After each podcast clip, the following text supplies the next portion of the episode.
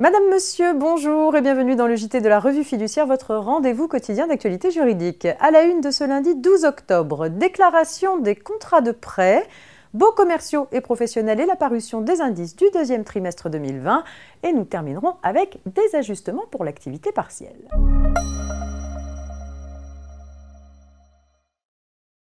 Les contrats de prêt, y compris les prêts familiaux ou entre amis, doivent donner lieu au dépôt d'une déclaration spéciale numéro 2062 au plus tard le 15 février de l'année suivant celle de la conclusion du prêt.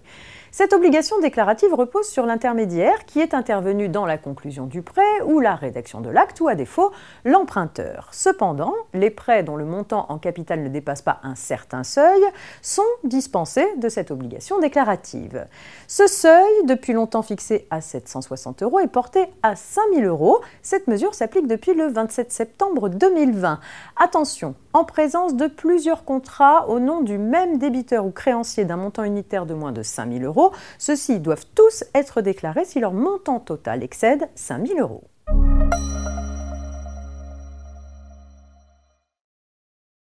L'INSEE a publié les indices du deuxième trimestre 2020 permettant de calculer la révision du loyer des baux commerciaux et professionnels. L'indice des loyers commerciaux, l'ILC, s'élève à 115,42.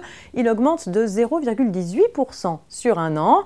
Applicable aux baux portant sur des bureaux, l'indice des loyers des activités tertiaires, l'ILAT, s'établit quant à lui à 114,33 avec une baisse de 0,12% sur un an. Enfin, l'indice du coût de la construction, l'ICC, s'élève à 1753 en hausse de 0,40% sur un an.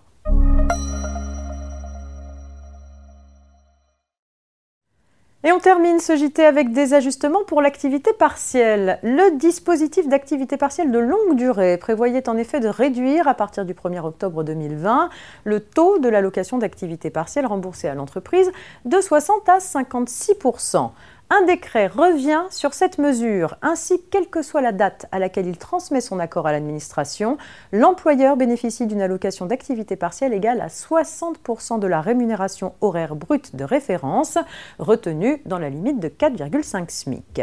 Le décret prévoit également une exception à l'obligation de rembourser l'allocation en cas de non-respect des engagements sur l'emploi. Concernant l'activité partielle de droit commun au 1er octobre 2020, on revient à la règle de base qui veut que le silence de l'administration vaille accord d'une demande d'activité partielle au bout de 15 jours à réception de la demande. C'est donc la fin du régime d'exception qui voulait que ces demandes soient tacitement acceptées faute de réponse de l'administration dans les deux jours. C'est la fin de ce JT. Je vous souhaite un très bon début de semaine et à demain, mardi.